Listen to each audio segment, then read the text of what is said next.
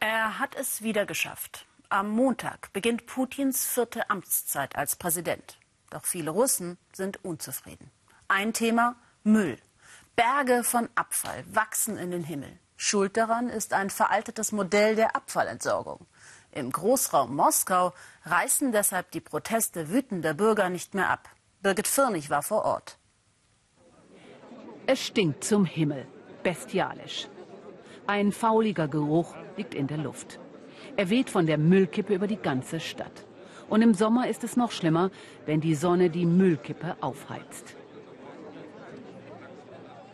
Du tötest unsere Kinder, wir sagen Nein zum Müllgenozid, steht auf ihren Plakaten. Wolokalamsk erstickt im Müll, wir sind für reine Luft. Früher ist man nach Wolokolamsk gezogen wegen der guten Luft und des frischen Wassers. Man war stolz auf seine Gemüsegärten. Und jetzt? Die Müllberge wachsen in den Himmel, erklärt uns Katharina Kalzowa. Es kommt immer mehr Müll aus Moskau. Und hier wird alles unsortiert abgeladen. Diese Müllhalde muss weg. Man hat uns versprochen, dass man keinen Müll mehr herbringen und eine holländische Firma die Halde entgiften wird. Aber wir sehen keine Vorrichtungen und Müllautos kommen nach wie vor. Was ist mit der zweiten neuen Müllhalde? Wir haben kein Vertrauen mehr. Nachts stehen die Lkw sogar Schlange. Rund 24 Millionen Menschen in und um Moskau produzieren alljährlich 11 Millionen Tonnen Abfall. Und der landet zu 94 Prozent auf den Deponien rund um Moskau. Ungetrennt und ungefiltert. Nahrungsreste, Lacke, Computer, Batteriesäuren vergehren zu giftigen, stinkenden Müllbergen. Wir demonstrieren direkt an der Mülldeponie. Hier sollte längst eine Hülle gebaut worden sein, um den Abfall zu entgiften. Und daneben haben sie schon eine zweite Müllhalde eröffnet, von der wir nicht wissen, ob sie besser ist. Wir sind strikt dagegen. Ich schlafe mit einer Gasmaske, denn es hat heute Nacht gestunken, auch in der Nacht davor. Es ist zum Erbrechen. Wir bringen unsere fünfjährige Tochter in eine andere Stadt zur Großmutter aufs Land, um sie zu schützen. Es ist wirklich schrecklich hier. Sie vertrauen weder den Behörden noch den Betreibern der Müllkippe. Selbst der Bürgermeister steht hinter den Demonstranten und hat sich mit ihnen solidarisiert.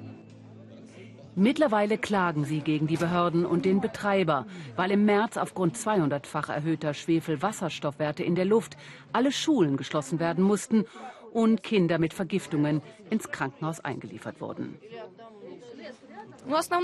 Unsere Hauptforderung ist es, die Müllhalde zu schließen und die Ökologie wiederherzustellen. Unser Bezirk war früher immer eine grüne Lunge Moskaus. Den Anwohnern der Stadt Balaschicha im Moskauer Stadtgebiet ist das gelungen. In der alljährlichen Fernsehfragestunde an den Präsidenten beschwerten sie sich über den permanenten fauligen Geruch. Daraufhin ließ Wladimir Putin die Mülldeponie Kuchino Mitte der 60er Jahre eröffnet, im Juni letzten Jahres schließen. Eine große Geste, mit der der Präsident zeigte, dass er den wohl größten Schandfleck Russlands, so groß wie 100 Fußballfelder und 20 Stockwerke hoch, quasi über Nacht beseitigen konnte. Reine PR meint Greenpeace. Leider lassen sich Russlands Müllprobleme nicht über Nacht lösen. Die Politik habe versäumt, rechtzeitig die Weichen für eine moderne Müllentsorgung zu stellen. Die Gründe liegen auf der Hand. Die Stadt hat einfach nicht die Tatsache bedacht, dass die Bevölkerung um das Zweifache gewachsen ist. Die Konsumstruktur hat sich in den letzten Jahren völlig verändert. Aber man lebte einfach wie in den 70er und 80er Jahren weiter und nutzte die Deponien, die noch in der Sowjetunion unter Brezhnev gebaut wurden. Das soll sich nun so schnell wie möglich ändern, vor allem im Großraum Moskau, beteuert der verantwortliche Minister für Ökologie. Um ehrlich zu sein, hat es den Müllsektor als Branche weder in Russland noch in der Sowjetunion gegeben. Ein System hat es nie gegeben. Erst vor zwei Jahren wurde in Russland das sogenannte Abfallwirtschaftsgesetz verabschiedet. Und das gilt es jetzt umzusetzen. In der Stadt Saransk, ein Austragungsort für die Fußball-Weltmeisterschaft, hat man bereits vor sechs Jahren angefangen, den Müll zu trennen. Mit Hilfe eines deutschen Unternehmens ist Saransk eine der wenigen Städte in ganz Russland, in der Plastik- und Verpackungsmüll getrennt und recycelt werden. Schon in der Schule lernen die Schüler alles über den Wertstoffkreislauf.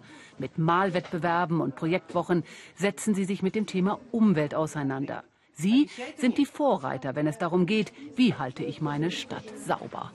Eine Schülergeneration ist schon äh, mit diesem System mm, aufgewachsen. Ich denke, dass wir in Saransk schon dieses Ziel erreicht haben. In den russischen Städten, wo diese Infrastruktur der getrennten Sammlung noch überhaupt nicht vorhanden ist, das wird sicherlich äh, fünf, sechs Jahre dauern, nachdem dieses System aufgebaut wird. Dafür will auch Jekaterina Kalzowa in Wolokalams kämpfen. Moderne Mülltrennung sei der einzige Weg, meint sie.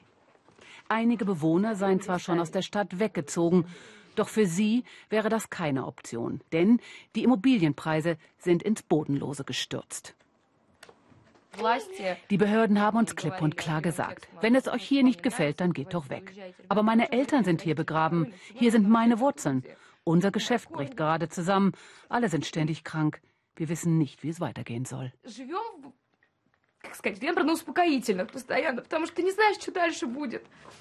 Und so kleben sie lieber jeden Abend ihre Fenster und die Schlüssellöcher zu. Denn nachts ist der Geruch am schlimmsten.